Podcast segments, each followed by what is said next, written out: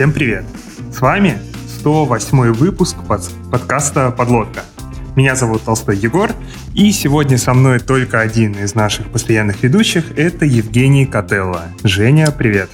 Всем привет, друзья!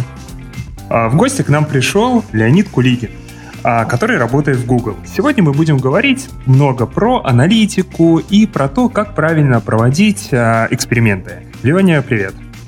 Привет всем! Расскажи, пожалуйста, немного о себе. Да, конечно. Ну, на самом деле такая была интересная карьерная траектория. Я, когда закончил физтех, это было довольно давно, в 2006 году, попал в такой средней руки российский холдинг, который занимался торговлей комплектующими компьютерами в первую очередь, но там и любым другим бизнесом от строительства до, не поверите, выращивания пшеницы и доения коров. И как-то довольно быстро я там стал руководителем аналитического отдела, и это было довольно интересно, поэтому что-то про аналитику я на самом деле понимаю. А потом, через некоторое время я попал а, в Яндекс, на самом деле, это было лет 7 уже назад. И там я занимался подготовкой данных для локального поиска, был заместителем руководителя отдела достаточно большого. Мы такие довольно интересные вещи делали, и, в принципе, тоже довольно тесно были связаны и с собой экспериментами, и с аналитикой, и как бы с работой с данными. И, собственно говоря, я считаю, что в Яндексе это меня как раз об тестировании в каком-то смысле и научили. Потом я перезапускал поиск в hh.ru, и решил уехать, э, попробовать себя на международном рынке. Работал в, одной, в одном немецком классифайде, довольно крупном, крупнейшем европейском классифайде на самом деле. И в итоге попал в Google. Вот так получилось. Сложно было попасть в Google? Я бы не сказал, что сложно. Это, опять же, вопрос, мы будем сегодня говорить про false positive, false э, negative, то есть нужно быть готовым, что в Гугле, на мой взгляд, это мое личное мнение, скорее боятся false э, positive, поэтому на самом деле ну, просто вам могут отказать просто потому, что вам не повезло, и нужно к этому спокойно относиться. С другой стороны, у меня как бы довольно много людей рефералил, и я довольно часто, на мой взгляд, видел проблему, что нужно готовиться, нужно быть готовым, что ты потратишь полгода своей жизни на то, чтобы пройти такой квест под названием как э, whiteboard и интервью, и не нужно быть, э, может быть, излишне заносчивым, нужно как бы действительно пойти и приготовиться. Это того, мне кажется, стоит. Э, можно разное, наверное, говорить про Google, но, на мой взгляд, поработать там точно стоит, если такая возможность есть. Ты сколько готовился к интервью? Полгода тоже? У меня, на самом деле, да, довольно долго. Весь процесс занял больше, чем полгода. Готовился я, на самом деле, да, на протяжении полугода примерно тоже. То есть у меня whiteboard был самом конце я в действительности долго сидел на хакеранке, и как бы это мне в итоге тоже помогло. Окей.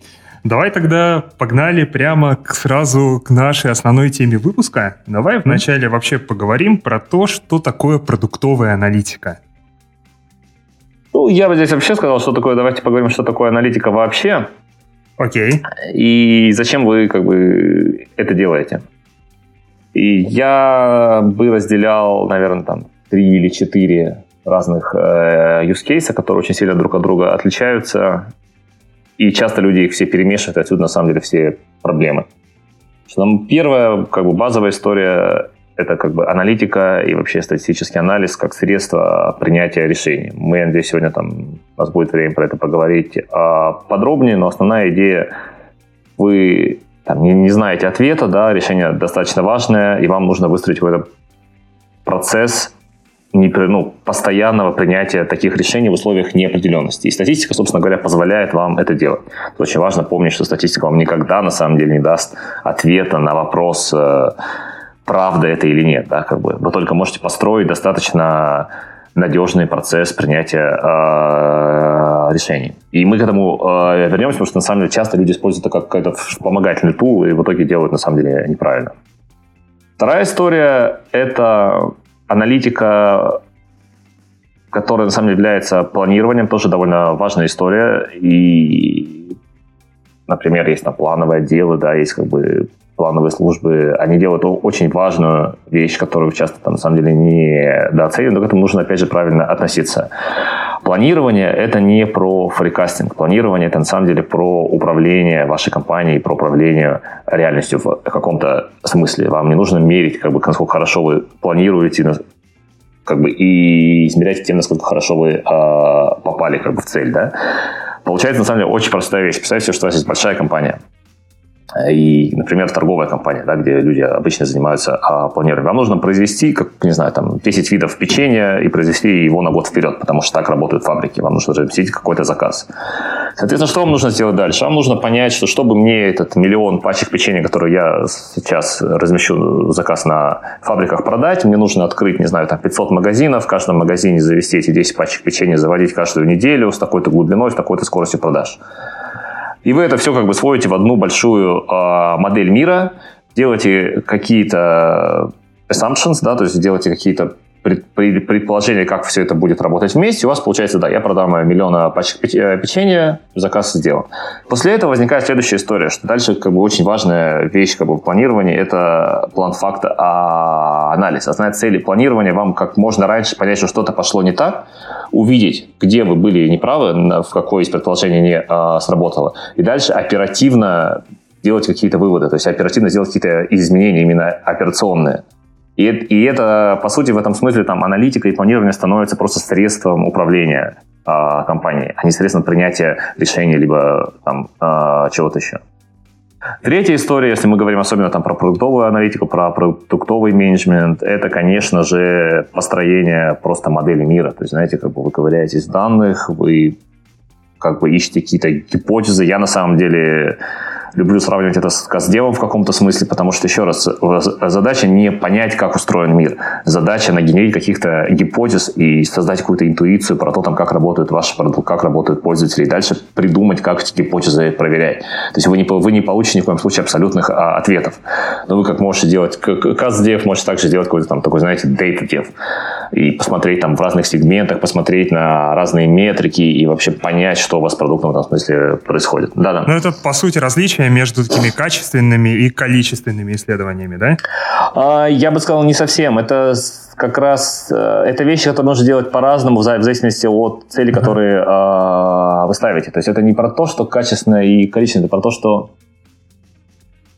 э, Давай так, что как бы первое, про что мы будем, наверное, больше всего э, говорить, это про процесс постоянного принятия э, решения. Вот когда мы говорим про статистический анализ, э, статистика и, и так далее, что мы хотим стать data-driven компанией. Мы хотим стать компанией, когда мы принимаем решения на основе данных. Мы как бы поговорим, как Э, как это правильно строить.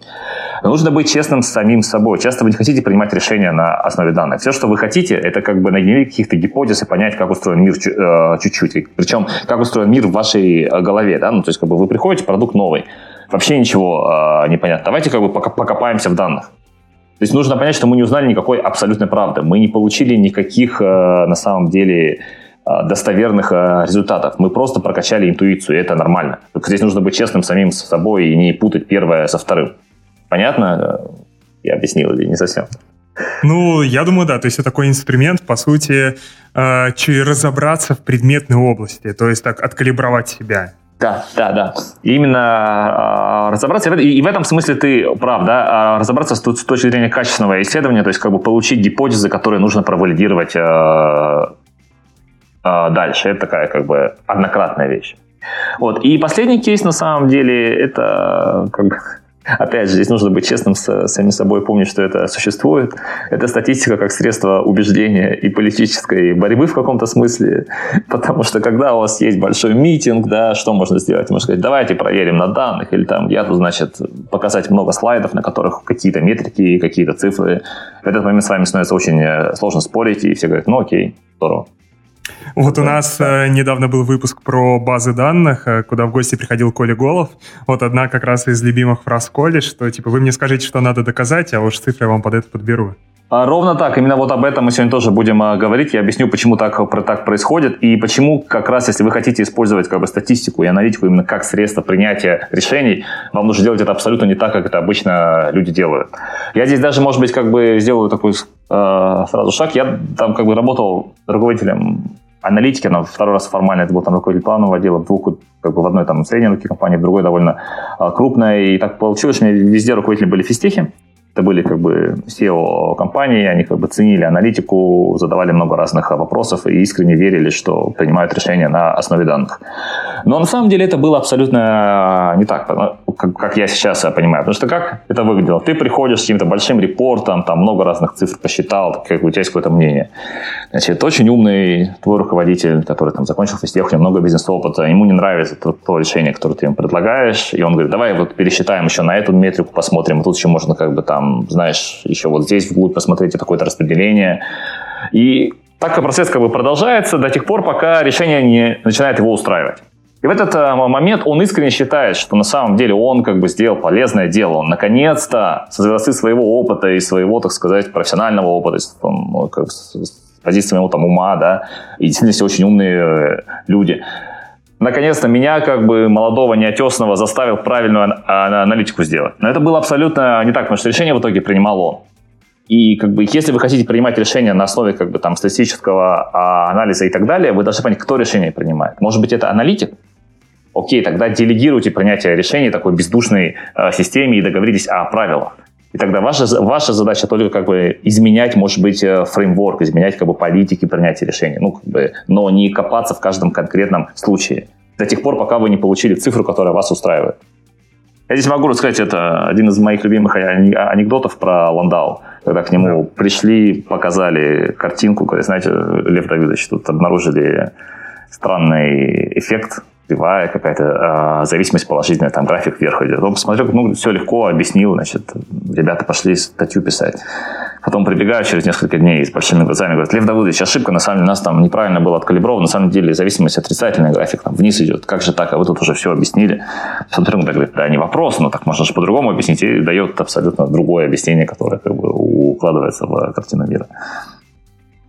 Это же да. как раз одно из таких, по-моему, основных правил проведения научных экспериментов. Как раз-таки про, по сути, то, что мы отделяем измерения и методику принятия решений. То есть сначала, сначала, короче, мы выдвигаем какую-то гипотезу, и только потом уже собираем данные, которые там могут либо подтвердить, либо опровергнуть, не пытаясь эти данные подбить под изначальную гипотезу. Короче, вот там про слепые эксперименты сюда, истории и прочее, прочее. Ровно так, э, ровно так. И на самом деле сейчас начинаю довольно много про это тоже и писать, что как бы статистику часто люди на самом деле понимают, используют неправильно, даже в научных и, и исследованиях, потому что, ну, как бы и там, в частности, там книжка, которую я тоже рекомендую, там много про это э, написано. Да, okay. да, даже в научном мире на самом деле как бы статистические методы часто используют неправильно, и там возникают разного рода скандалы как бы про то, как значит, проводили не не, не те эксперименты. Что уж тогда ожидать на самом деле от бизнеса? То есть, по моим наблюдениям, там, в большинстве случаев, как бы, это data wrangling, то есть ковыряние в данных вместо того, чтобы как бы, в действительности принять решение на основе данных. Угу. Ну, сейчас, пока мы сильно далеко не ушли, э, я просто немного назад хотел бы вернуться, потому что нас слушает э, не нулевое, я считаю, даже довольно большое количество разработчиков или тем лидов, которые напрямую не участвуют в процессах, э, связанных там, с продуктовой аналитикой. Вот. Но очень хороший тезис прозвучал, что можно использовать э, данные как способ убеждения, в том числе, мне кажется, для разработчиков это супер полезный скилл, который стоит у себя прокачать. Там, не знаю, хочешь ты зарефакторить какой-нибудь э, экран, и ты знаешь, что он тебе там... Ну, сейчас, сейчас, Егор, я вижу, что ты рукой машешь, ну подожди хочешь ты чего-то сделать, и ты понимаешь, что это важно, ты понимаешь, что это на какие-то фичи может повлиять, и, ну, наверное, есть смысл посмотреть, сколько людей этими фичами пользуются, а потом прийти сказать своим даже продуктам, что вот у нас там на, условно, в мобильном приложении на таком экране сидит 75% человек, и, типа, мы хотим, наверное, туда делать какие-то новые фичи, но у нас там все плохо, и мы можем делать только очень медленно. Давайте мы его зарефакторим. И аналогично, если хочется чего-нибудь зарефакторить, а ты смотришь, а этим экраном пользуется 1% аудитории, ну, наверное, это повод самому себе сказать, чувак, давай в другой раз. А точно здесь есть какая-то связь между тем, сколько, какое количество людей пользуется экраном и насколько код там чистый? Связь не в этом. Связь в том, насколько есть смысл чинить то, чем пользуется очень мало людей. То есть ты можешь смотреть, тебя какой-то код очень сильно угнетает, ты хочешь его починить. Бывает, приходит разработчик и говорит, хочу вот это вот исправить, или хочу здесь вот эту фичу починить, или вот этот баг э, да, починить. А потом ты просто идешь с этим к продукт оунеру говоришь, вот, давайте это возьмем в спринт. Он тебе говорит, сори, у нас им пользуется, у нас там 100 тысяч дневной аудитории, например, этим пользуются два человека из них. Ты точно хочешь на это время тратить? Так, если из раза в раз повторяется, люди демотивируются. Если самому научиться смотреть на то, сколько людей пользуются фичей, фичой и э, делать, исходя из этого, вывод о том, стоит ли ей заниматься, это довольно сильно, мне кажется, помогает. Даже разработчикам а... хотя бы подходить более осознанно. Да, конечно, но это же, мне кажется, больше про здравый смысл, а не про аналитику в этом э, смысле. Это я к тому, что, допустим, до какого-то определенного момента я очень много замечал, что разработчики в принципе не интересуются тем, а, сколько людей вообще пользуются фичами конкретными, не смотрят в какие-то метрики, не знаю. Короче, ничего не знают на самом деле про то, насколько репрезентативно их представление о том коде, который, точнее, о, о приложении, о том, кто им пользуется и как.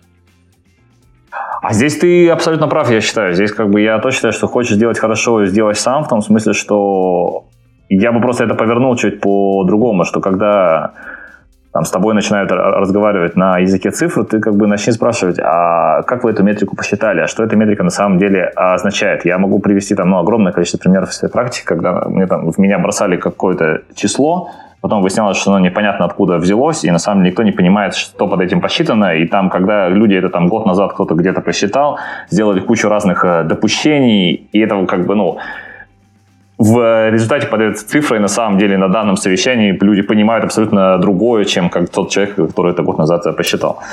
Плюсую, прям у нас, допустим, часто случается история, что э, кто-нибудь там, не знаю, из продуктов, из аналитиков оперирует э, там количеством срабатывания какого-то события, строит на этом какие-то решения, потом выясняется, что, допустим, он думал, что это событие, которое логируется на клиенте, оно на самом деле логируется на сервере. И от этого там сильно-сильно-сильно вообще трактовка его меняется. А на основе этого там чувак пытался принимать решения несколько месяцев подряд. Окей. Давайте тогда пойдем дальше. Разобрались э, с четырьмя основными способами вообще использования аналитики. Давай перейдем тогда к следующему пункту, Лень. Поговорим немного про цели.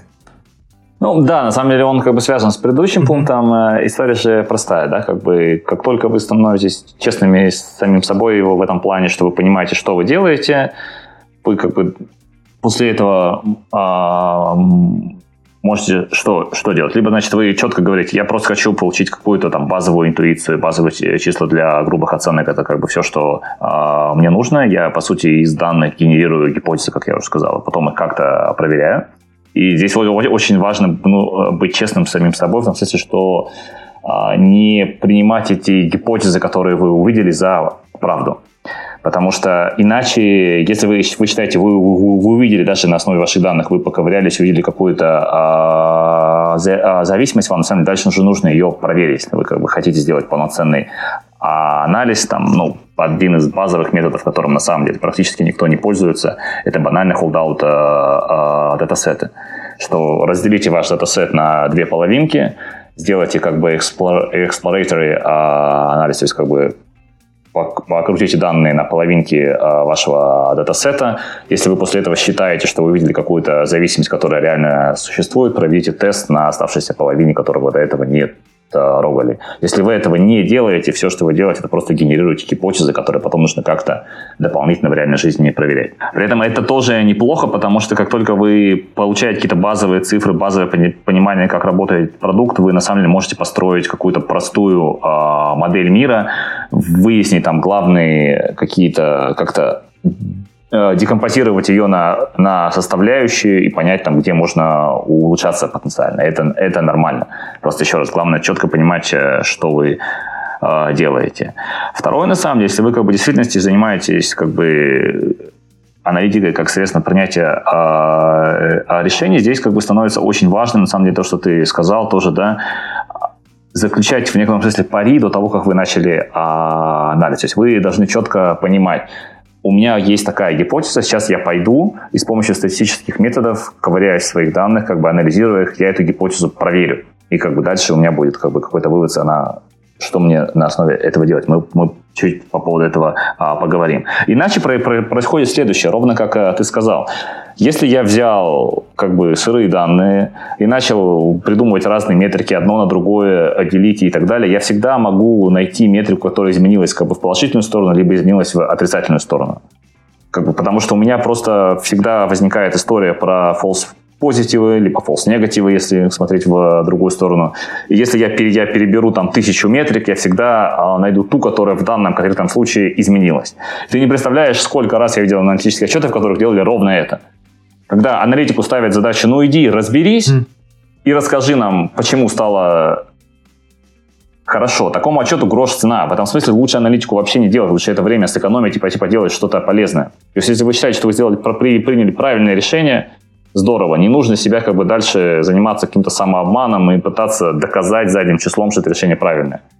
Просто за, э, за счет того, что вы идете и начинаете бесконечно ковыряться в данных, пока, значит, не достигли какой-то точки, где это выглядит так, как вы Э, значит, ну, где то, что вы увидели, со, соответствует э, вашим а, ожиданиям.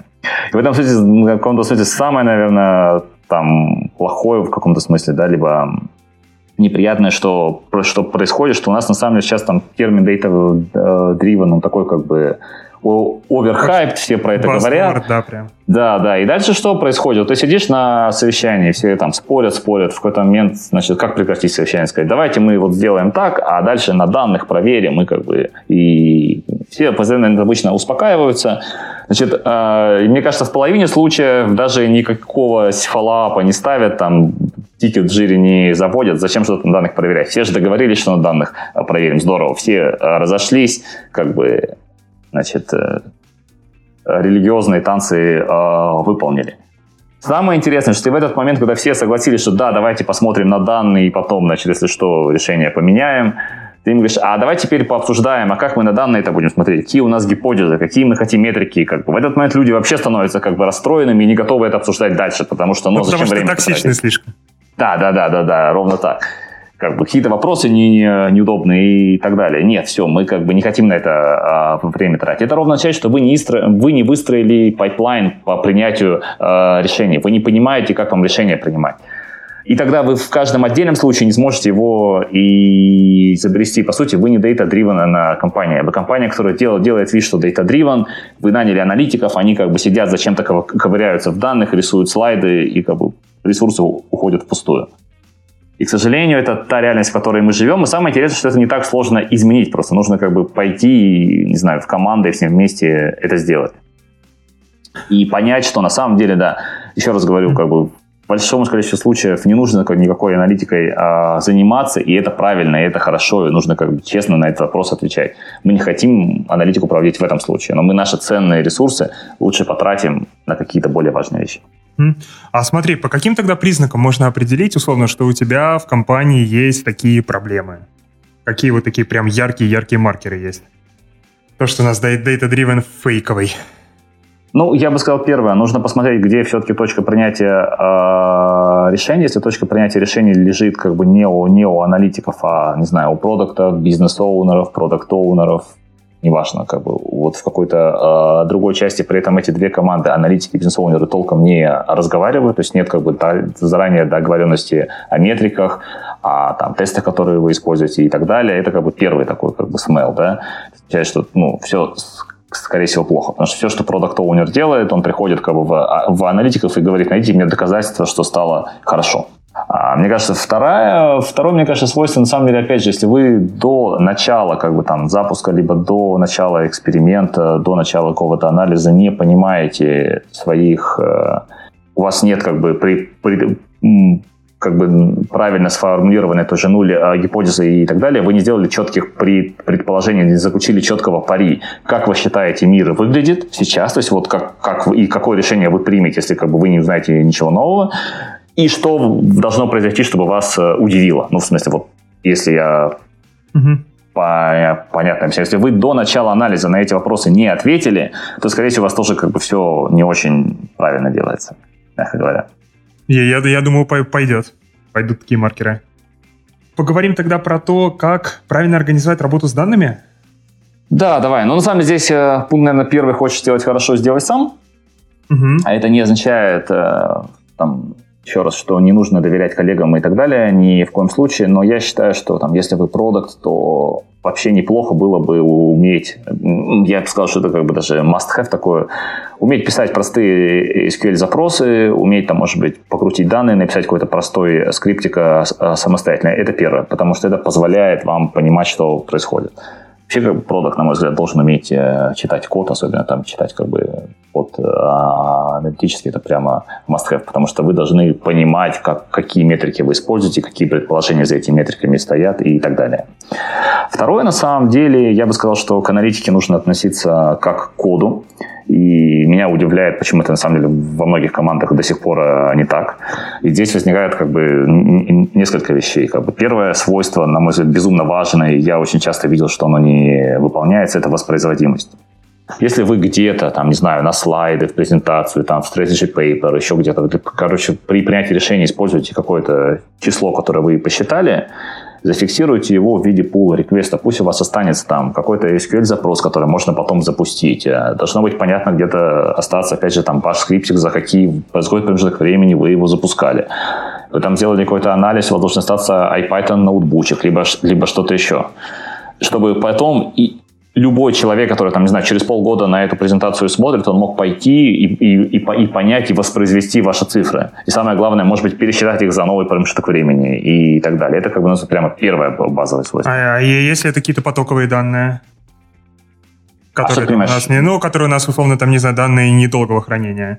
Ну, есть, да, да, да, так, э, вот так бывает, естественно, обычно там логи вы храните, там, не знаю, там, 3 месяца, как бы, и, или что-то. В, в этом смысле все равно полезно оставить код, потому что его можно перезапустить на новых данных, и, например, я в тех случаях обычно делаю как бы IPython э, ноутбук, в котором как бы видны все аутпуты, хотя бы видны все э, графики, видны значения и так далее. И он как бы закомичен, его уже никто не трогает. Если ты хочешь перезапустить, ты как бы ну, делаешь копию, э, перезапускаешь, но не перетираешь как бы аутпуты. Но, по крайней мере, всем понятно, откуда это число возникло. И дальше, естественно, ну все же тебе доверяют, ну окей, ты как бы запускал тогда там на э, год назад, получил э, такие-то данные. Другое дело, если мы сейчас их, их запустили на новых данных, увидели что-то совершенно другое на том же коде, ну, значит, у нас что-то как бы изменилось в реальном мире, давайте, может быть, пойдем поковыряемся и поймем, так это или э, не так. А иначе, понимаете, возникают какие-то легенды и мифы древней э, Греции, когда из слайда в слайды кочуют какие-то предположения, никто уже не помнит, откуда они взялись, невозможно разобраться, как они посчитаны, из каких предположениях, и кто вообще как бы, ну, но поскольку столько уже много решений на основе там, этих чисел принято, когда ты начинаешь ставить их под сомнение, ты просто идешь против, сказать, э, против коллектива в каком-то э, смысле, и это неправильно. А. Второе, на самом деле, как бы свойство, если только вы, вы начинаете к аналитике относиться как к коду, у вас возникает код-ревью. И опять же, не знаю, ну, первое, на самом деле, да, это сложно в каком-то смысле, но порог вождения не такой высокий, просто нужно себя, себя заставить. Пишите юнит-тесты. Я не знаю, сколько раз я как бы находил ошибки в своем собственном простом как бы аналитическом коде, как просто за счет того, что там писал какой-то юнит-тест, прогонял в том числе на кейса. Это раз. Второе, как бы обязательно должны коллеги вас э, ревьюить. Ревьюить как бы по смыслу, ну что как бы те как бы предположения, та модель, которую вы используете, она как бы имеет место быть, и банально ревьюить сам код. Конечно, здесь не, не нужно, наверное, стремиться там, к безумному качеству как бы, продакшн кода, какие-то, где-то он может быть грязным, все равно он должен быть читаем, он должен быть как-то декомпозирован на какие-то понятные кусочки, как бы минимально а, покрыт тестами. И еще раз, очень важно проходить через код-ревью. Мы эту первую практику внедрили еще там в 2010, наверное, году, либо 2009 в моей как бы, первой а, команде. И я был, честно говоря, сам потрясен, количеством ошибок, которые мы стали друг у друга а, а, находить. Но как бы это свойство, все делают ошибки, это же нормально. Главное, чтобы у вас была такая no-blame культура, вы просто понимаете, что вы там друг другу помогаете быть лучше. И результат в итоге, как бы ваш как команды становится лучше. Потому что вы не выдаете какие-то странные результаты э, наружу. А насколько вообще вот такие инженерные практики сейчас действительно все-таки распространены? То есть это скорее исключение, чем правило, или наоборот? Ну, среди аналитиков? Мне сложно сказать, у меня нет репрезентативной выборки. Я видел команды, которые это делают, и обычно в этих командах все обстоит сильно лучше. Mm. Давай я так отвечу. Но на самом деле я хочу сказать и, и еще раз, вы, как только вы начнете это делать, вы будете потрясены количеством ошибок, которые вы обнаружили, и как бы, вы поймете, что нужно продолжать развиваться в этом направлении. Это не так сложно, как кажется. Относиться к аналитике как к коду, это просто вопрос как бы некоторой дисциплины и, может быть, привычки. В итоге вы не будете тратить сильно больше времени, а, например, на написание кода. Плюс ваш код станет там переиспользуемый и так далее. Это как бы в долгосрочной перспективе, даже в среднесрочной, это приносит одни только плюсы. Угу. Согласен, звучит хорошо. А, да, значит, мы, на самом деле, если мы там, говорим про то, как организовать правильно а, работу с данными, мы немножко поговорили уже про то, что нужно либо не делегировать принятие решения аналитикам, либо делегировать их явно и до конца. Это такой водораздел, но он должен быть. Самое плохое, что может быть, когда вы вроде бы делегируете, но при этом решение принимаете вы сами, то есть вы в итоге добиваетесь от аналитиков принести вам тот репорт, который вас устроит. Вот так точно не а, должно быть. Я бы, наверное, еще сказал два слова про то, что мне кажется, что как бы, как бы если вы продукт особенно, да, вы должны относиться к, вообще к данным и к системе логирования в каком-то смысле тоже как кусочку вашего продукта, у него тоже должен быть бэклог, и вы должны понимать, э, во-первых, у вас никогда не будет там полностью чистых данных, вы никогда не залогируете все мысленные э, события, это утопия. Поэтому вы всегда должны понимать, какие компромиссы вы как бы принимаете, да, и что для вас более важно, где вам нужно улучшить а, логирование, где вам нужно уменьшить потерю а, сигнала, где нужно сделать что-то еще, а, почистить данные. Это как бы раз. Второе, на самом деле, тоже очень часто люди говорят, что данные это новая нефть, поэтому давайте мы начнем как бы собирать данные. И я на этому поводу могу рассказать прямо э, были из жизни. Я консультировал одну крупную европейскую компанию, там сидело, на самом деле, довольно несколько там, инженеров, то есть довольно много денег они тратили, это было там несколько лет э, назад. А, они очень гордились тем, что они подняли Hadoop кластер, по тем временам это было очень модно и молодежно, и в него, значит, пишут исторические данные. У них там была, еще раз, отдельно выделена команда, которая занималась тем, что эти данные собирала, там ETL настраивала и как-то кластер улучшала, оптимизировала, в общем, все здорово. Я им задал один простой вопрос. Ребят, а как бы что вы делаете-то с этими данными дальше? Сюда на меня посмотрели как на дикого, значит, русского, который тут с балалайкой прибежал, говорит, ты же не понимаешь, данные новая нефть, мы тут сейчас накопим данных, и как мы, значит, разудиться наше плечо? Окей, Самый анекдот выяснился, когда я все-таки значит, получил доступ к данным и стал там попытаться что-то посмотреть. Это, это было просто очень э, смешно. Выяснилось, что ребята, когда еще там год или полтора назад настраивали свой первый ETL, который они с тех пор не трогали, а только там mm-hmm. делали что-то а, сверху, а данные там были в основном финансовые, то есть там самая главная вещь э, были цены. А, они сделали, по-моему, int 8, что ли, или там флот у них э, был какой-то. И буквально через неделю как бы на источнике его поменяли там на int 16. Вот. Какая-то такая была очень э, смешная история. Поэтому все то, что накопили за вот тебе смешно, ты, ты не поверишь, как бы вся нефть, которую э, накопили, да, или золото, она Блин, как бы оказалась, оказалась песком. И я, может быть, здесь процитирую, как бы на самом деле, у меня коллега, с которой я а, работал, она любила говорить, что до тех пор, пока ваш, как бы, вот, ваш какой-то показатель никто в компании не используете, не использует, это мусор.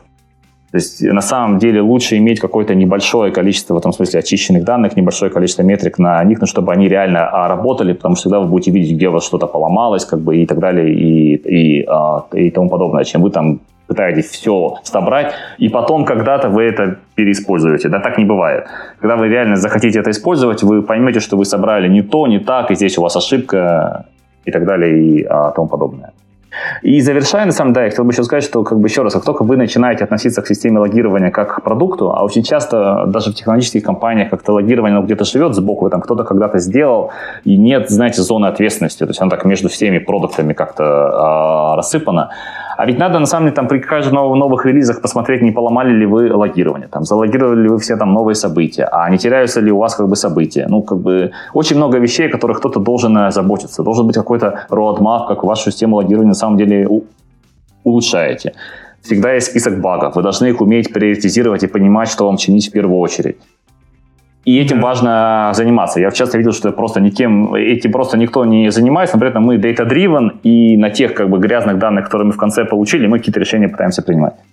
Да, согласен. Там еще сверху этого куча тестов пишется на все вот эти ивенты того, как они логируются, всякие вристики того, что там после очередного релиза у тебя потоки событий не стали проседать, и куча-куча-куча чего. В итоге хватает ресурсов только там на самые критические события, остальные там, ну уж как-нибудь долетят.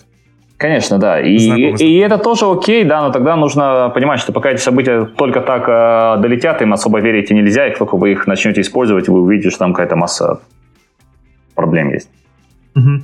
То есть, короче, твой рецепт — это логировать только тогда, когда ты четко понимаешь, зачем это надо, и вот в тот момент ты их начинаешь логировать, и потом уже проводить над ними там какие-то эксперименты. Ну, я бы сказал, я бы сделал чуть мой менее категоричное утверждение. Я просто скорее сказал, что относиться к своим данным и логированию как к продукту.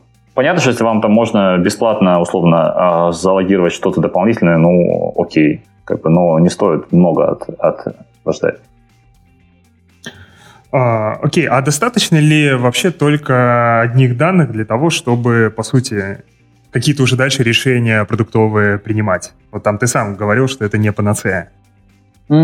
Здесь возникает вопрос, что такое да. То есть мы переходим тогда к принятию Решение, а, да, я здесь хотел сказать еще две, две, две вещи. Иногда нет, то есть, естественно, у вас как бы остается каздев в инструменте, у вас остается как бы и каздев, причем можно проводить же не, не только на пользователях, здесь на самом деле не знаю, мой э, рецепт обычно инженеры саппорта или селзы знают столько всего, как бы, и могут такой кладезь и информации, которую, опять же, нельзя принимать за абсолют, но они прекрасный источник э, гипотез.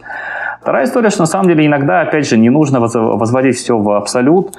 Иногда, например, для меня, меня этому научили в Яндексе, я до сих пор удивлен, что как бы мало где на самом деле люди это используют. Банальная разметка э, запросов, либо разметка как, как бы сессий может вам уже много подсказать. Возьмите там случайную выборку из каких-то, не знаю, пользовательских событий, пользовательских сессий или что у вас, как бы, если у вас там не поисковый запрос, все равно что-то есть там. Рекомендации, которые вы, вы, вы показывали людям, и попытайтесь глазами а, посмотреть, окей, какой был пользовательский интент, хорошо было или плохо, и так далее, и тому подобное. Это как бы займет там, может быть, там несколько часов э, вашего времени разметить там тысячу кейсов, но как бы уже даст очень много как бы каких-то а, гипотез, хорошо все или плохо.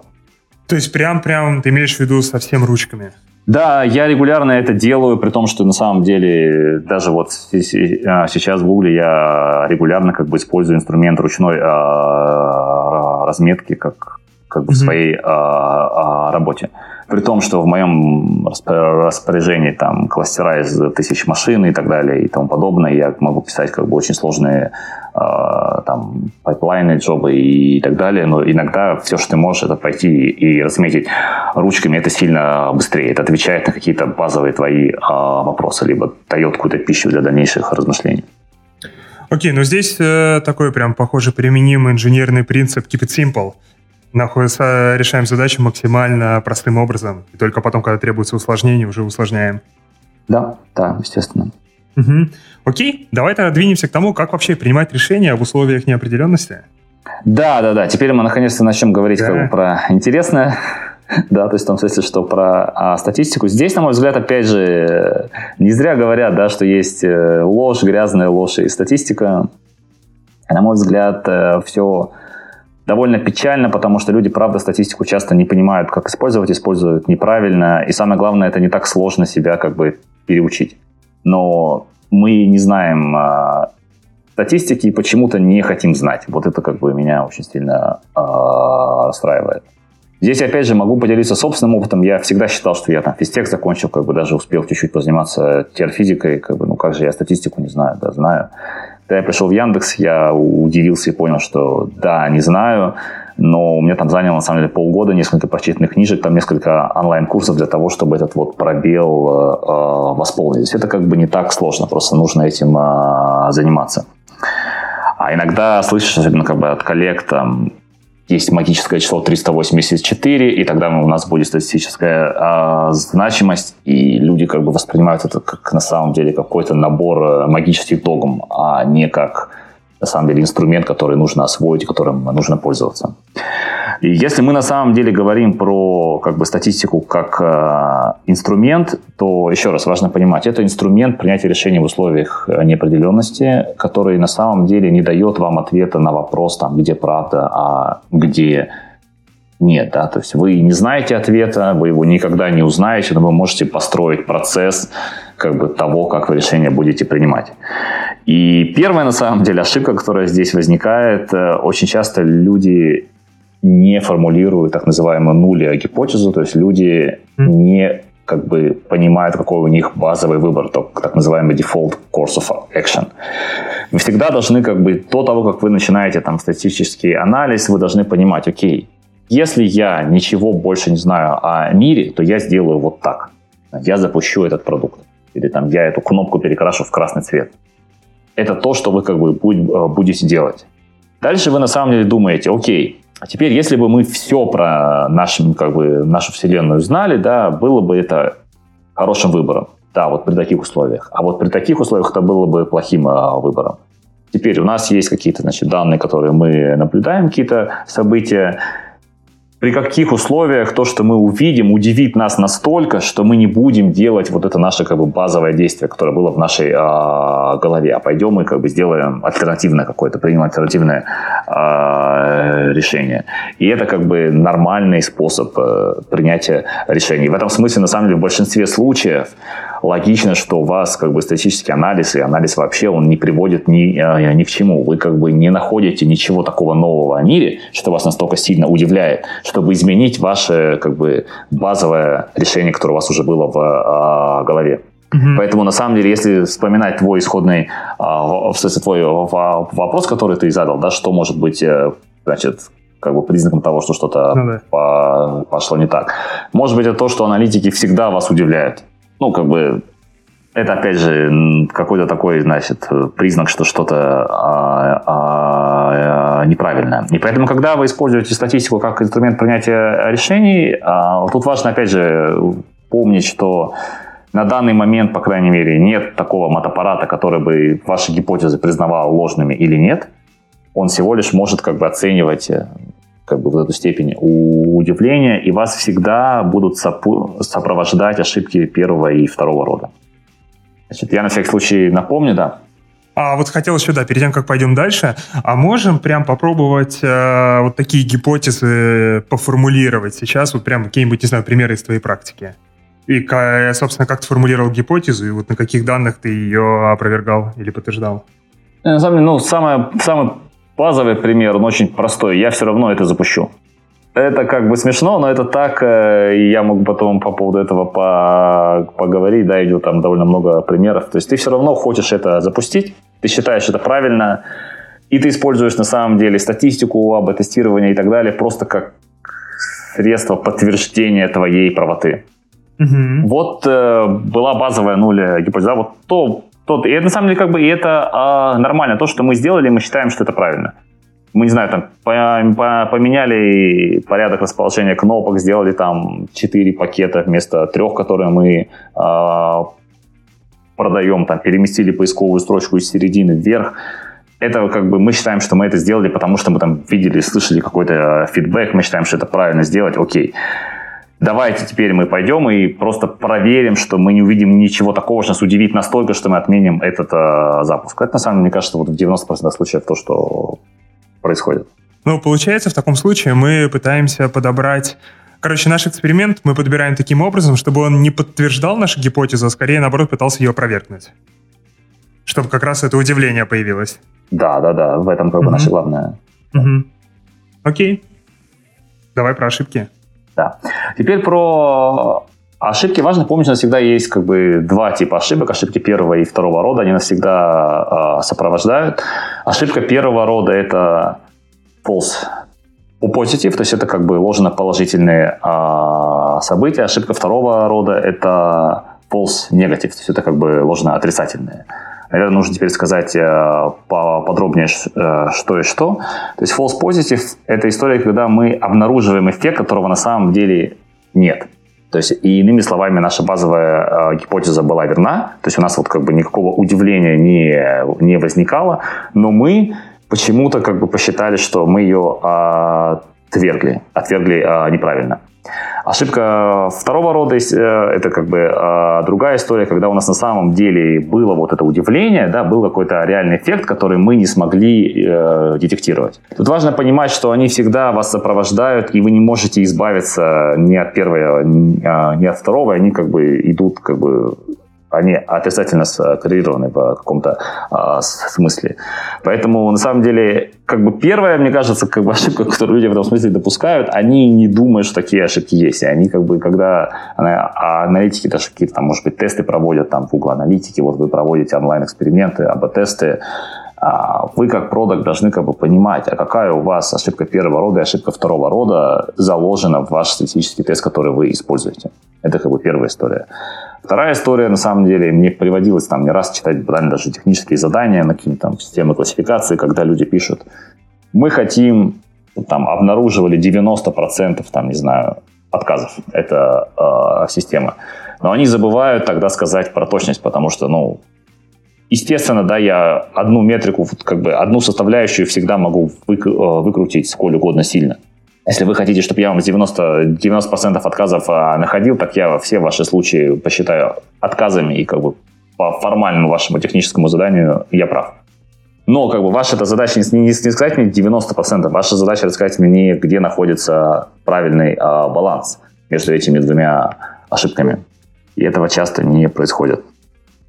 А тоже можем на какой-нибудь пример попробовать приземлить?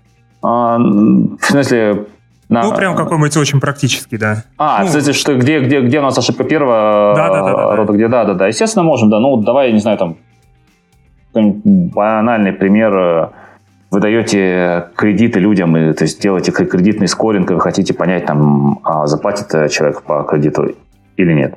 Значит, э, здесь э, дальше э, возникает как бы вопрос, что для вас default action? Потому что, естественно, как бы ошибки первого и второго рода, их можно просто легко поменять местами, просто пере, как бы переставив э, нули гипотезу и, и альтернативную. Давайте представим, что наше дефолтное решение никому кредиты не выдавать. Так устроен наш банк. Хотя, может быть, наоборот, мы микрофинансовая организация, наше дефолтное решение всем кредиты а, а, вы, выдавать. Да? То есть это как бы первая вещь, как, первый выбор, который вы должны сделать. И он не имеет никакого отношения в смысле к статистике. Это ваш как бы, вы, выбор как бизнес-оунера. Если вы его не сделали, то вы уже как бы в плохой ситуации, вы используете инструменты неправильно. Давайте считать, что мы как бы крупный банк, и мы как бы считаем, что нам лучше, как бы мы консервативный банк, поэтому нам лучше кредит не, не выдать. Вот наша как бы нули гипотеза кредит не выдаем. Еще раз, можем легко как бы переставить их э, местами. Тогда что такое ошибка? То есть, как бы наша нуль э, гипотеза, да, что человек кредит нам э, не вернет, поэтому мы его как бы не будем э, выдавать. Как бы у нас э, возникает ошибка первого и э, второго рода. Ошибка первого рода э, э, какая? Мы, мы говорим, Наша базовая гипотеза была, мы кредит выдавать э, не будем, потому что человек нам э, не вернет. Но мы, мы посчитаем э, человека как бы тем, как мы посчитаем, что человек вернул бы нам кредит и кредит выдадим, а на самом деле он его нам не вернул. Тогда это у нас возникает ошибка первого э, рода. Ошибка второго рода, соответственно, как бы обратная история. Мы, мы видим человека, который на самом деле как бы вернул бы кредит, если бы мы его дали, но мы отказываем ему в кредите, это как бы ошибка э, второго рода. Понятнее стало или не совсем? А, понятно. Я сейчас как раз еще в голове пытаюсь это приземлить на твою историю с собеседованиями в Google. Да, ну, отличный, кстати, пример с собеседованиями в Google. То есть Google э, на самом деле, ну это еще раз мое частное мнение, да, Google, на мой взгляд, делает следующее. Google говорит нам, у нас на самом деле довольно большая очередь из желающих к нам а, прийти, потому что мы крутая компания и так далее и тому подобное. Поэтому мы лучше не наймем достойного человека, чем наймем недостойного, условно говоря. Mm-hmm. То есть Google как бы за, за, закручивает свой процент найма как бы вот на, на оптимизацию того, чтобы не нанять того, кого не хотели бы э, э, нанимать. Поэтому, естественно, многие достойные люди, мне кажется, как бы просто ну, пролетают просто в, в силу того, что так как бы процесс принятия э, решений mm-hmm. устроен. Но еще раз, это мое как бы частное мнение. Окей, принимается. Так, погнали дальше? Да. Примерами понятно. Да, да, да. И здесь, здесь как бы дальше, если мы говорим как бы про весь процесс, то как бы первая вещь, которую важно помнить, что на самом деле ошибки первого и второго рода это как бы не свойство отдельного эксперимента, да, как бы это на самом деле свойство вот этого вашего процесса принятия э, э, решений. Это раз. И два, на самом деле, как бы, например, если вы там используете какие-то там простые тесты, считаете p-value и там на основе э, его что, что-то, как бы какие-то э, решения принимаете, вам на самом деле там вот книжка, которую я тоже порекомендую, в ней все это как бы а, описывается. Очень часто люди, и как бы есть огромное количество на самом деле даже примеров э, как бы э, научных, как, ну, кстати, э, научных э, статей, где люди попадали на эту историю. Это так называемая base-raised fallacy. Что вы смотрите и говорите, так, у меня низкий p-value, все, а, как подожди, здорово. А что, такое, да. что, что такое p-value? Окей, да. Ну, опять же, я здесь не хочу как бы говорить, что нужно использовать там только этот тест, потому что это, это конечно же, неправильно uh-huh. и, и так далее. Но одна из как бы а, один из а, подходов вы используете какой-то статистический тест, который выдает вам так, так называемое p-value, то есть это некоторое число, которое на самом деле является вероятностью увидеть столь как бы сильное отклонение, да, как, как, как минимум столь же сильное отклонение, которое вы увидели, если бы ваша нулевая гипотеза была верной. То есть, если вы видите p-value, допустим, 0,04, как бы обычный трешхолд, который э, используется, там, это 5 сотых, вы увидели p-value 0,04, это говорит, что на самом деле вероятность увидеть столь резкое вот отклонение на ваших данных, если бы нуль э, гипотеза э, была верной, как бы очень маленькая, да, она меньше 5%, которые мы обычно используем, поэтому мы будем э, ну, гипотезу отвергать в данном примере. Но проблема как бы с p-value, проблема со всем процессом, она следующая. Если вы не знаете ваше истинное соотношение между как бы вот этими двумя классами, которые вы, например, а, а, хотите а, детектировать, то тогда на самом деле p-value ничего не говорит вам о том, какова, если вы как бы этот тест применили, какова на самом деле и вероятность того, что вы увидели и изменения. Давай я на примере а, объясню, причем на примере как бы с, с АБ-тестами, но там есть масса примеров, то же самое там на медицинских исследованиях и так далее. Давай предположим, что мы проводим там сотни либо тысячи АБ-тестов в месяц. И мы экспериментируем совсем подряд. И мы считаем, что... И, в смысле, давай предположим, что мы знаем, что только один из десяти как бы, наших экспериментов на самом деле в реальном мире ведет к каким-то улучшениям для пользователя. Это на самом деле нормальное предположение, потому что там Google подобные цифры как когда-то анонсировал, и Microsoft примерно то, то, то, то же самое говорил. Все это как бы предположение имеет э, право на жизнь. Итак, мы зафиксировали, что всего лишь один из десяти наших экспериментов в реальном мире, он как бы приносит пользу для пользователей. Теперь мы используем какой-нибудь там Т-тест, либо Z-тест, либо не суть а важно что, и пытаемся, значит, э, с помощью этого теста в АБ-эксперименте понять наши изменения, как бы приводят к улучшению для пользователя или нет. Нас всегда сопровождают, как я помню, ошибки первого и второго рода. Ошибка первого рода обычно там считается 5%, 5% да, как бы ошибка второго рода там для современных тестов на самом деле порядка 20%, как э, ни странно. Хорошо бы это на самом деле знать, как, какие на самом деле ошибки как бы вы, вы, вы, вы используете в вашем тестировании. Итак, мы, мы, мы зафиксировали как бы три простых предположения, которые на самом деле в реальной жизни встречаются сплошь и э, рядом. Один из десяти. Мы зафиксировали три очень простых э, предположения. Один из десяти тестов на самом деле приводит к реальному изме- и, и изменению. Наша ошибка первого рода 5%, ошибка второго рода 20%. Теперь мы применим простую теорему Байеса. Там, наверное, в подкасте объяснять это, это, это сложно, мы просто нарисуем простую табличку. Итак, провели тест. Было изменение, на самом деле в мире не было изменения в мире. Нам тест показал, что было изменение в мире, нам тест показал, что изменения э, не было. И аккуратно эти формулы э, распишем.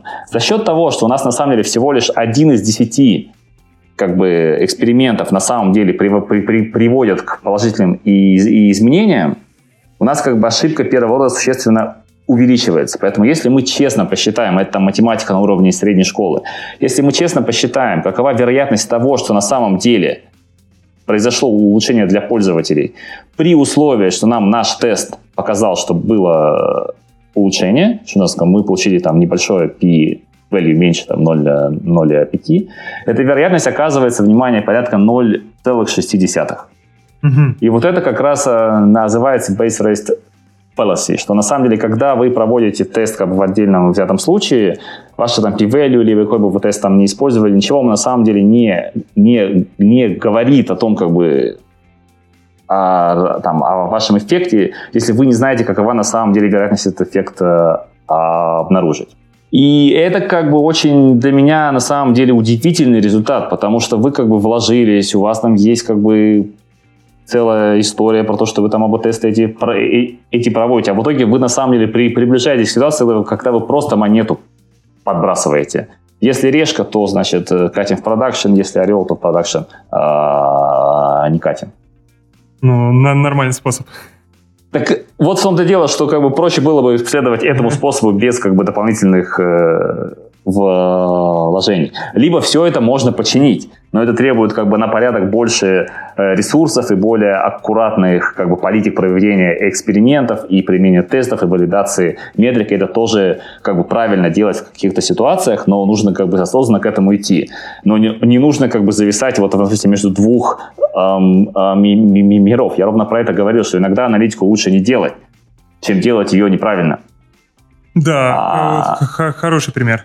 И вторая история на самом деле, и дальше на самом деле, вот, как бы опять же, если почитать там книжку, которую я порекомендую, там все вертится, вся книжка вертится на самом деле вокруг этих двух базовых как бы вещей, base rate, uh, base rate uh, fallacy и multiple uh, comparisons. Вторая история, на самом деле, если вы будете как бы достаточно долго копать, вы всегда что-то накопаете. Очень просто. Предположим, что у вас есть 20 метрик. У каждой есть свой, как бы, ну, своя вероятность false позитив а, обнаружить. Если вы, например, до начала вашего АБ-теста не зафиксировали, какой метрике вы хотите увидеть э, улучшение, а ваши метрики не скоррелированы, то как бы веро, э, вероятность как бы того, что вы в процессе эксперимента увидите улучшение хотя бы по одной из этих 20 метрик, она уже становится на самом деле близка, там, по-моему, к 0,4. Опять же, вы... Ага. Да. Не-не, говори, говори. Да, у, э, э, э, давай еще раз, у тебя есть 20 да. метрик. Ага. Если ты до, до начала эксперимента, и мы предположим, что они независимы, если ты до начала эксперимента не, не зафиксировал, какая, какую из метрик ты будешь использовать, угу. а провел как бы свой тест, запустил оба теста, и по итогам эксперимента взял и посмотрел, и выбрал именно ту, которая изменилась. В этот а, момент, на самом деле, у той процедуры, которую ты на самом деле используешь, у нее вероятность как бы, ошибки первого рода уже становится не 5%, а очень близко к половине. Угу, и опять, вся твоя история превращается в подбрасывание а, монеты. То же самое, да, как бы проблема. Если достаточно долго ждать, то рано или поздно ты пронаблюдаешь прокрашивание метрики. Я могу привести свою тоже любимую историю, как ты пришел там в новую а, команду, там, там стали обсуждать АБ-тесты, мне говорят, у нас все здорово, мы АБ-тесты проводим, даже есть админка, где можно их посмотреть, открыли, посмотрели, видишь, там тест, который уже идет 3,5 месяца.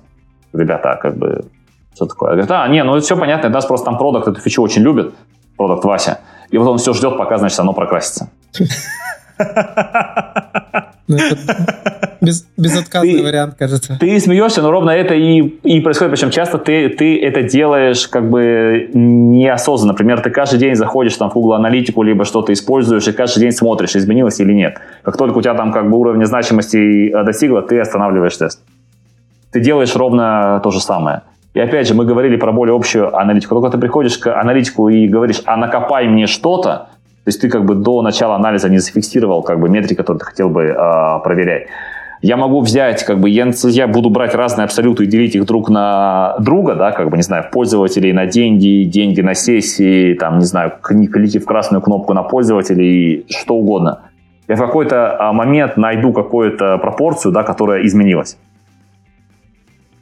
И, например, там было знаменитое исследование в свое время, там, все исследования в, в, в области там, нейро физиологии, да, наверное, они подвергались э, критике ровно по этому же. Причем это, опять же, был там научный скандал в каком-то смысле. а, как люди доказали, что там в какой-то момент, что нужно все, что сделали для этого, выкинули и переделать и исследования. Сейчас не помню там совсем детали. Но, в общем, смысл в том, что проводили эксперимент на мозге и обнаружили какие-то зоны, которые реагировали, значит, на определенные э, раздражители. Вот я сейчас не буду как бы вдаваться в детали, я, я не помню, что кон- конкретно за раздражители там были. И все были счастливы за одной маленькой деталью. Это был мозг мертвого, э, это э, я по-русски, Стелман. А, Красный, лосось. да, да, лосося, спасибо, спасибо, спасибо. Это был э, мозг мертвого лосося. Ровно по той же причине, потому что, как бы, как, когда делали МРТ, мозг делили на такое огромное количество вот этих вот кусочков, на которых измерялся э, сигнал, да, что в процессе там какого-то небольшого количества экспериментов там с показами там цифр, либо изображений, либо что там э, э, э, делали, количество отдельно взятых как бы кусочков мозга было настолько огромным, что ты всегда мог обнаружить какие-то кусочки, которые э, реагируют, там, не знаю, на цифры лучше, чем на буквы, либо что там было как бы, в эксперименте. И это на самом деле, как бы, вот, по сути, две базовых вещи, которые нужно про, про статистику знать и понимать. И после этого все, как бы, свои процедуры на это, как бы, проверяйте, валидировать, и все будет здорово. Угу. Я сейчас просто начал вспоминать, сколько я таких ошибок делал, даже на, блин, таких довольно банальных примерах. Егор, а ты не поверишь, думаешь, я как бы тут самый умный, что ли? Я точно так же делал такую ошибку. Моя там самая знаменитая ошибка, за которую, за которую мне как бы, ну, я до сих пор ее, ее вспоминаю. В какой-то момент поделил пользователей на сегменты. Причем это было там со, со, со осмысленные а, сегменты, да, я там придумал, почему они, они разные, все. И потом, когда мы выкатывали фичи, я смотрел по сегментам, находил сегмент, который прокрасился, и дальше придумал историю, почему именно для этого сегмента мы сделали хорошо. И я был искренне уверен в своей правоте. Ну, в смысле, я как бы считал, что я все делаю правильно. Ну, блин, и так же многие делают. Так, кстати, я ровно с, с этого начал, как бы, вот, вот сейчас ты, как бы, понимаешь, может быть, с того тезиса, с которого я, я начал, что в огромном количестве случаев, как бы, мы делаем неправильно, и это не потому, Жень, что вот как бы возвращаясь к разговору, что там мы, наши коллеги не эксперты и, или что-то, но просто как бы топик сложный, и надо потратить какое-то количество времени, чтобы в этом а, разобраться. И не так сложно, на самом деле, все потом изменить и начать э, делать правильно. Да, главное объяснение поправдоподобнее придумать. Про объяснение про, про правдоподобнее, да. Я почему сказал, это четвертый кейс, он есть, и его тоже нужно помнить, что как бы людьми с помощью статистики можно манипулировать очень легко, есть там целый набор инструментов, как это делать, да. Женя, это возвращаясь к твоему примеру с разработчиками, если обладать достаточно большим количеством аналитики, ты найдешь те цифры, которые подтвердят, что рефакторинг действительно нужен. А да. в ответочку продукт найдет те, которые подтвердят, что он действительно не нужен. Да, и в итоге можно вообще убедить, что нужно остановить разработку на полгода, сделать фич-фриз и полностью переписать с нуля. Или наоборот, можно найти метрики, которые докажут, что программистов надо вообще уволить нафиг. Кажется. Учимся принимать решения правильно. Да.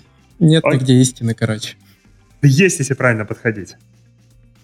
Да. Окей. Истины вообще не бывает. Да, я... То есть ты на самом деле бо... боесианин.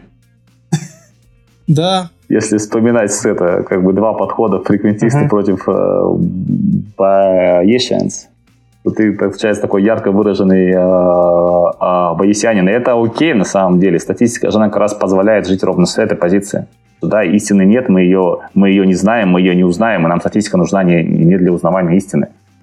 Или ну, на сколько процентов, там, насколько мы хотим приблизиться к конкретному результату, правда это нигде нет?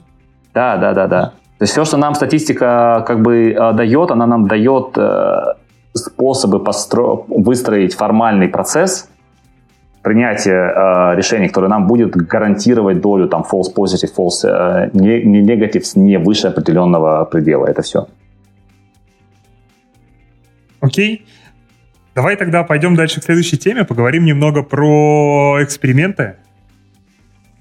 Да, ну, собственно говоря, мы там немножко уже этого кос, коснулись, как бы АБ-тесты там... Mm. Все, все, я думаю, знают, да, что такое АБ-тесты, не нужно рассказывать. Э...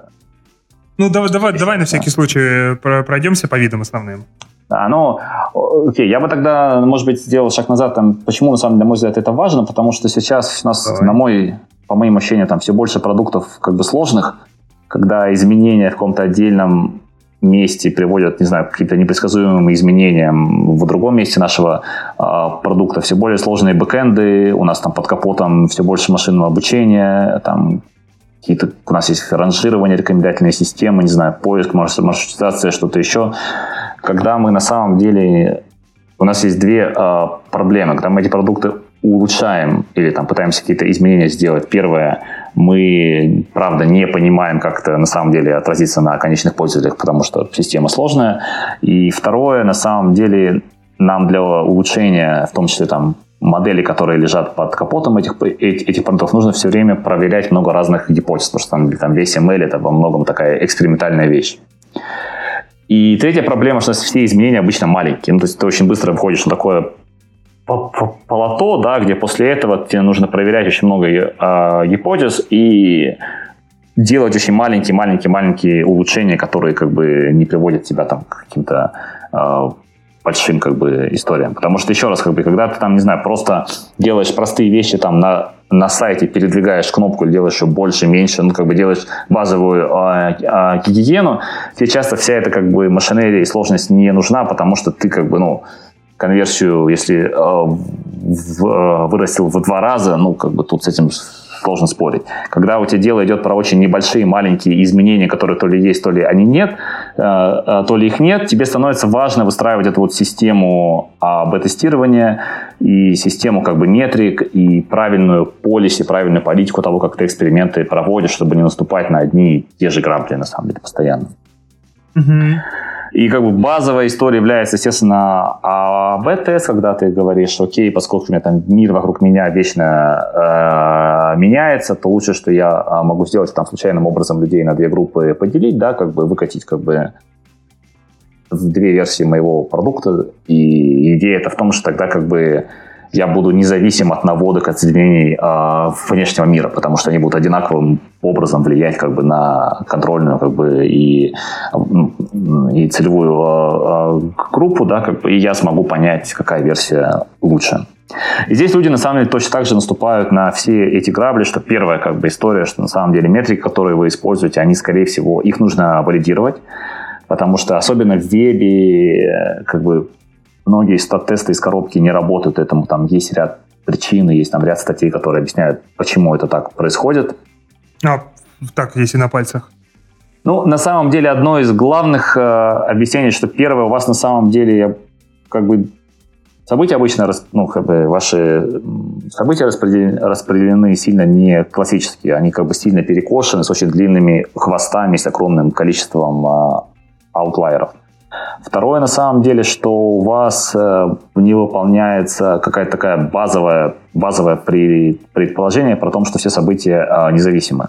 В вебе это прямо сильно не так, потому что у вас как бы и пользователи скоррелированы между э, собой, и наводки как бы внешнего мира есть, и более того, там у вас на самом деле пользователи там не провязаны между э, девайсами, ну, потому что как бы вы можете там с одного браузера приходить в э, разных местах и так далее. То есть как бы э, нарушается эта вот базовая история про то, что все события э, независимы. Но есть там еще ряд э, других как бы историй про то, что там разная adaptation скорость, скорость адаптации у, у пользователей, э, все, а все остальное. Но тем не менее это как бы объяснение, почему так э, происходит. Но есть там целый ряд работ, которые показывают, что на самом деле Многие базовые тесты прямо из коробки для метрика а, не работают, ошибки первого рода могут достигать там даже 30 а, процентов, поэтому все, что вам нужно делать, вам нужно как бы брать ваши метрики и валидировать их на ваших пользователях. Потому что ваши метрики должны быть э, устойчивыми и чувствительными. То есть, как бы это как раз связано со, со, с ошибками первого и второго рода. То есть метрика должна быть устойчива, она не должна показывать изменения там, где изменений на самом деле нет метрика должна быть чувствительная, она должна как бы э, реагировать на изменения там, где изменения есть. То есть э, и вам нужно тратить время на валидацию ваших метрик. Там обычно там, начинаете с какого-то большого списка метрик и заканчиваете, там, не знаю, пятью или шестью, которые на самом деле работают. И это то, что как бы было уже там ну, доказано там много раз в разных компаниях, в разных а, командах. Mm-hmm. И дальше, на самом деле, как бы нужно вспоминать, как бы, если, а, держать в голове все то, про то, что мы а, говорили, про то, что нужно формулировать ваши гипотезы до начала эксперимента. Вас должна быть строгая как бы, политика того, как вы проводите эксперименты. Вам нужно фиксировать как бы, длительность экспериментов, не делать их постоянно. Да? Вам нужно избегать всеми силами multiple uh, comparisons, то есть вам нужно ну, как бы не выбирать метрику после того, как, не выбирать сегмент после э, того, как, не заниматься вот э, такими э, вещами.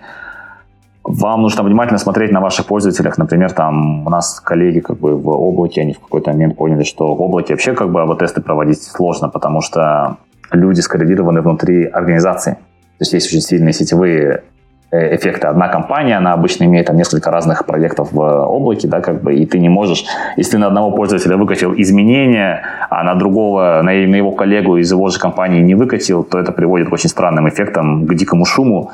То есть а, банально это может приводить к шуму, потому что у человека там как бы как-то все пошло по-другому, он пошел и коллегу попросил как бы переделать. Ну, хм. и ты вот эти все... Э, и, и это как бы тебе увеличивает сложность проведения как бы тестов э, и онлайн и, экспериментов так, чтобы результаты были такие, которым ты мог э, э, доверять, да. Потому что, знаете, это что происходит? Все вокруг проводят онлайн-эксперименты, бесконечно рассказывают, как каждый эксперимент привел к улучшению. Дальше смотришь там, а за два года-то бизнес вырос, а за два года бизнес не вырос. Но как бы каждый, отдельный, каждый отдельный эксперимент у нас как бы был а если наоборот э, бизнес вырос все-таки? А если бизнес растет семимильными... Значит, повезло. Э, нет, нет, нет, ну в смысле, как бы вы вполне может быть, если у вас бизнес растет семимильными э, шагами, там как бы там свои трудности. У нас, кстати, как раз буквально три дня назад вышла тоже э, статья, коллеги описывали свой, свой опыт и как тяжело проводить, э, в смысле, сложность проведения э, онлайн-экспериментов на фазе, когда вы быстро э, растете, том, что у вас сегменты пользователей очень сильно перемешаны, возникают какие-то там early адоптеры, либо там где-то какой-то очень сильный сегмент, на котором вы неожиданно сильно выросли, но вы не хотите делать продукт только для текущих пользователей, вы хотите делать продукт в том числе там, для новых пользователей, как бы, которых сильно больше, которые могут вести себя по э, другому, там, к вопросу про, про репрезентативность э, выбора. И ребята как раз э, делились опытом, что они пытались эти сегменты вычислять и дальше как бы делать э, агрегатные метрики, которые нормировали на размер сегментов как бы в uh-huh. потоке. То есть они говорят, да, у нас сейчас основная масса пользователей вот такого типа, но поскольку мы хотим расти, мы понимаем, что будем привлекать в основном пользователей там а, а, другого типа, давайте-ка проводить наши АБ-тесты так, что метрики потом перенормировать. И показывали, что там результаты получались, на самом деле, абсолютно противоположные тому, что как бы, показывали ну. А, банальные АБ-тесты без перенормировки. И я думаю, приложим эту ссылку тогда к выпуску. Да, да, да, да, да, да, естественно, это как раз свежая статья, только вышла. Угу. Окей. Еще какие ошибки бывают и сложности?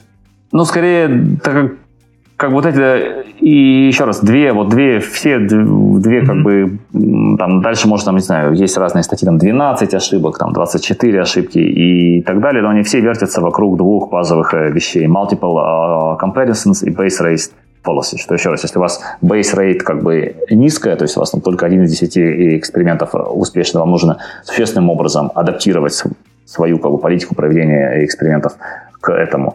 И второе, если у вас как бы огромное количество метрик, огромное количество а, сегментов, вы не можете произвольным образом после окончания эксперимента выбрать наиболее подходящие, которые как бы привело к улучшению. И как бы бывают абсолютно разные вариации всего этого. Там еще из интересного, я, может быть, еще скажу, что как бы, когда на самом деле онлайн-эксперименты проводят, мы это наблюдали в том а, числе важно, например, там очень четко понимать, как бы фиксировать длительность проведения эксперимента, потому что у пользователей есть как бы две истории, которые, опять же, идут, э, они э, разнонаправленные. С одной стороны, пользователи боятся изменений, и к ним какое-то время привыкают. И, может быть, там в первые, например, дни все как бы у вас плохо, а потом как бы люди раз привыкли и перестроились.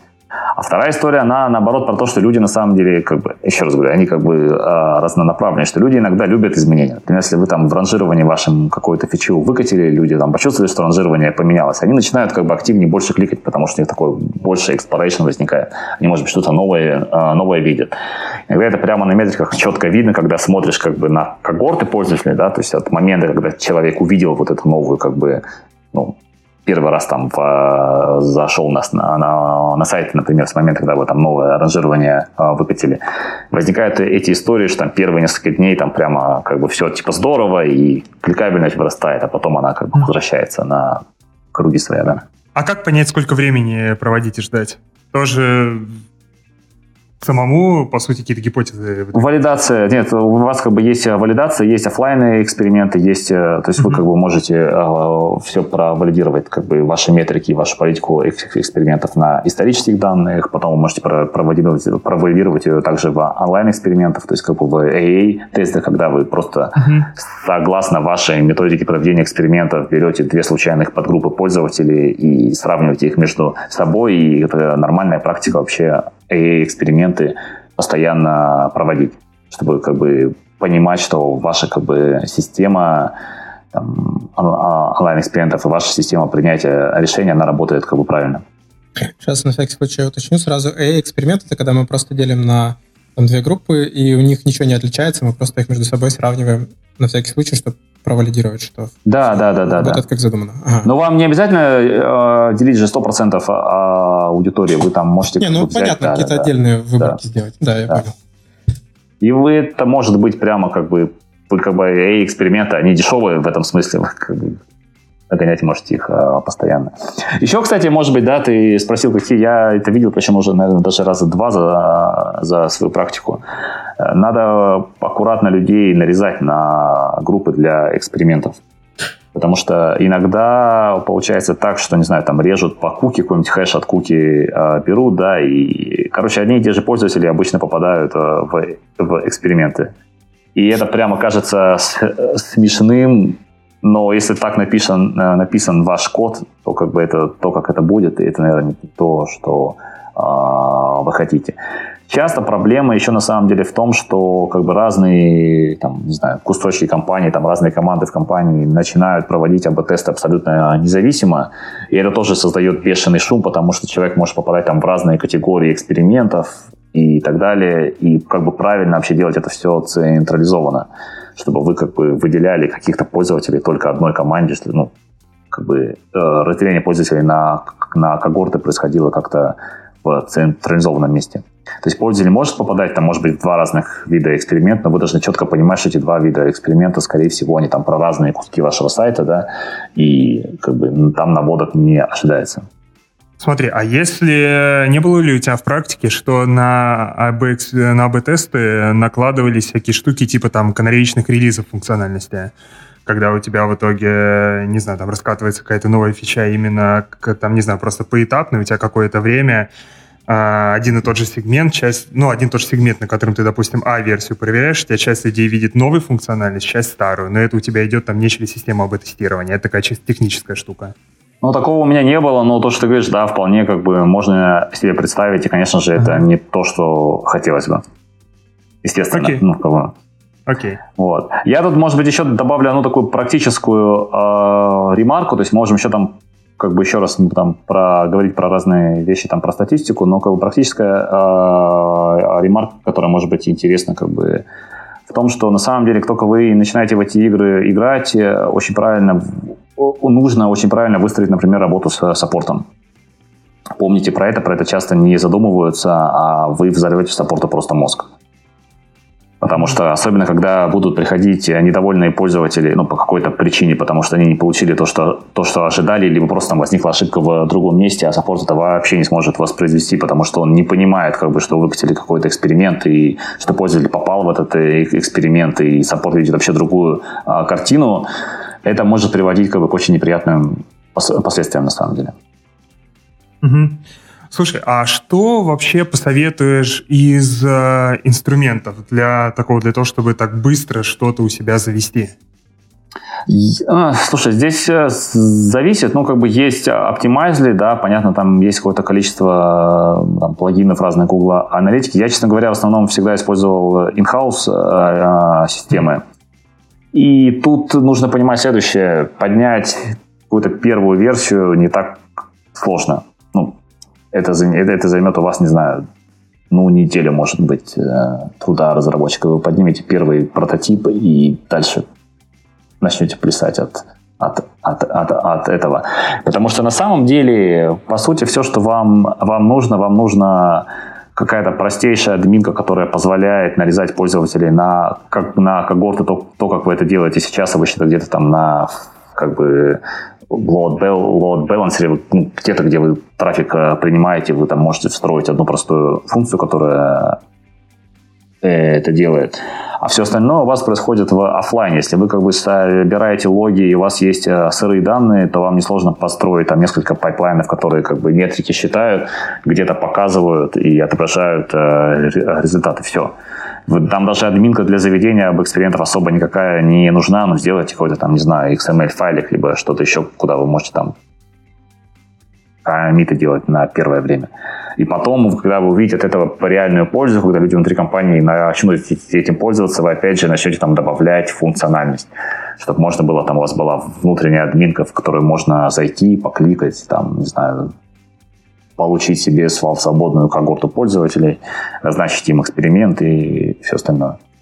Но еще раз, как бы первый прототип можно поднять э, за неделю вам все равно это, это придется делать, потому что я считаю, что как бы лучше иметь доступ к сырым данным, лучше как бы провалидировать метрики как бы на а, с, а, сырых данных, попробовать там как бы а, разные истории и так далее. Я банально как бы про устойчивость метрик, там тоже есть там одна из а, статей. Если мы говорим про, а, про аналитику, вообще как бы, например, расчет среднего это такая самая, наверное, первая ошибка, которую люди допускают, и можно как бы смеяться над этим бесконечно долго, но люди, например, там неправильно считают среднее, потому что, на самом деле, там, ну, часто как бы даже концепция средней, условно говоря, скорости, она как бы э, сложная. Я не знаю, могу вспомнить там примеры своей как бы, практики. Я видел реально ну, отчет, давай, да. который, да, так пошел уже достаточно высоко, где люди считали средний расход э, значит, э, топлива там, по автопарку. Но как они, как они его считали? Они сначала посчитали средний э, расход топлива по каждому автомобилю, а потом усреднили еще раз по автомобилям. Ну, что, конечно же, неправильно, потому что если вы как бы вы мыслите в терминах э, э, среднего, что как бы вы, вы, вы ожидаете, то вы хотите умножить как бы ваш пробег на этот средний расход и получить как бы ожидаемое количество топлива, которое ну, потратит да. ваш, ваш автопарк. Поэтому вам нужно не усреднять по по автомобилям. Вам нужно взять как бы все суммарное расстояние, которое вы э, проехали, и поделить на суммарное, на суммарное количество топлива. Количество, Блин, да, количество топлива. резонно, да. Да. Но это же как со, со средней скоростью. Если ты как бы mm-hmm. шел из точки А в точку Б с, а, с остановкой, тебе, чтобы посчитать, нужно среднюю скорость, нужно поделить общее время на, ну, да. в смысле, а ты не можешь сказать, что если ты первый участок прошел с скоростью 10 км в час, а второй с скоростью 30 э, км в час, да, то у тебя средняя скорость, как бы, она теперь вдруг стала 20. Если ты именно шел как бы первую половину mm-hmm. а, а, по, а, пути, да. Но, но, тем не менее, есть, например, статья, которая говорит, что при этом, когда мы, например, считаем а, конверсии, да, то в онлайн-экспериментах может оказаться выгоднее на, считать как бы сначала конверсию по отдельному пользователю, если там много как бы, кликов а, совершал, а потом усреднять эти конверсии по пользователям. Метрика становится более устойчивой и как бы дает более правильные mm-hmm. результаты. Поэтому как бы там очень много тонкостей, и такие вещи, на самом деле, не знаю, мне кажется, как бы правильно просто как бы наша задача сейчас заинтересовать как бы коллег в это направление пос, а, посмотреть, и потом там есть некоторое количество статей, которые я готов дать, которые можно почитать в спокойной обстановке, разобраться, они, в принципе, все несложно читаются. Okay. И там как бы описываются, еще раз говорю, разные конкретные примеры того, где что как, где что может пойти не так. Но это все mm-hmm. вертится вокруг этих двух концепций. Окей. Okay. Все ссылки мы приложим к выпуску. Я вижу, ты уже все приложил то, что мы как раз сегодня обсуждали. Вот, поэтому, короче, нажимайте, если что, на кнопку с описанием выпуска, там все есть. Так, вроде бы мы проговорили все, что сегодня хотели, я прав? Да, кажется, Подошли да. к концу плана.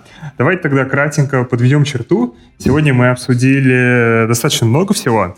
Вначале мы поговорили про то, что вообще такое статистика и в каких для каких сценариев ее имеет смысл, значит, что такое аналитика, для каких сценариев ее имеет смысл использовать, какие цели мы этим закрываем. Затем пообщались про то, как правильно организовывать а, работу с данными, в том числе и какие инженерные подходы имеет смысл использовать, и как вообще с данными в будущем а, обращаться. В каких случаях можно этим не заморачиваться и попробовать использовать какие-то более простые способы. Затем а, пообщались про то, как вообще работать со статистикой, что эта история не про поиск какого-то единственно верного ответа, а лишь на самом деле про какое-то снижение неопределенности. И здесь как раз были истории про ошибки первого-второго рода и много-много чего еще. И в конце поговорили про то, как организовать онлайн-эксперименты и с какими базовыми такими часто встречающимися ошибками на этом пути можно столкнуться. Короче говоря, надеюсь, у нас получилось заинтересовать вас этой темой, и дальше вы пойдете читать весь-весь-весь материал, который Леня сюда приложил. Здесь действительно много ссылок. Вот, Лень, спасибо тебе большое, что пришел к нам а, и рассказал обо всем этом. Спасибо, что пригласили. Да, Его. я бы еще, сейчас же, я бы еще порекомендовал посмотреть доклад Леони из Кодфеста, где, собственно, мы его услышали и решили сразу к нам позвать. Видео, по-моему, еще не вышло, но как выйдет, сможете нагуглить. Спасибо еще раз. Можно задать тебе вопрос? Да, Женя? Я вот э, тема оказалась довольно сложной, поэтому я не придумал никакой смешной вопрос по теме, поэтому я задал вопрос не по теме. Тебе скажу просто. Когда ты Android-разработчик и слушаешь про аналитику? Э, да, ну я не Android-разработчик, ну ладно. А, что тебе вообще нравится больше, чем в субботу вести выпуск вдвоем со мной? Ох, больше этого, Женя, мне нравится, когда наш подкаст слушают, лайкают, твитят, ретвитят, пишут комменты, пишут отзывы, встречают нас на улице, говорят, ой, привет, Егор, я так рад тебя видеть, слышать, ты вообще самый лучший ведущий подкаста, ставите нам пятерки в iTunes и самое главное, слушайте наш подкаст. Опять все про себя повернул. Ну, вообще, да, слушайте наш подкаст. Всем да, спасибо. подкаст. Да, вот, вот, вот, и Леня с нами, Леня с нами. Всем я спасибо. его начал слушать, кстати, да? серьезно, да, я его добавил в избранное. О, о, хороший. Вот знаешь, что сделай еще? Зайди в отзывы, поставь 5 звезд и напиши, что это лучший IT-подкаст, который ты слышал. Даже, э, даже в Гугле лучших подкастов нет. Я напишу, что это достаточно хороший подкаст, окей. Ладно, ладно, так тоже пойдет. На этом все. Всем пока. Спасибо, хороших выходных. Пока-пока. Пока. -пока. Пока.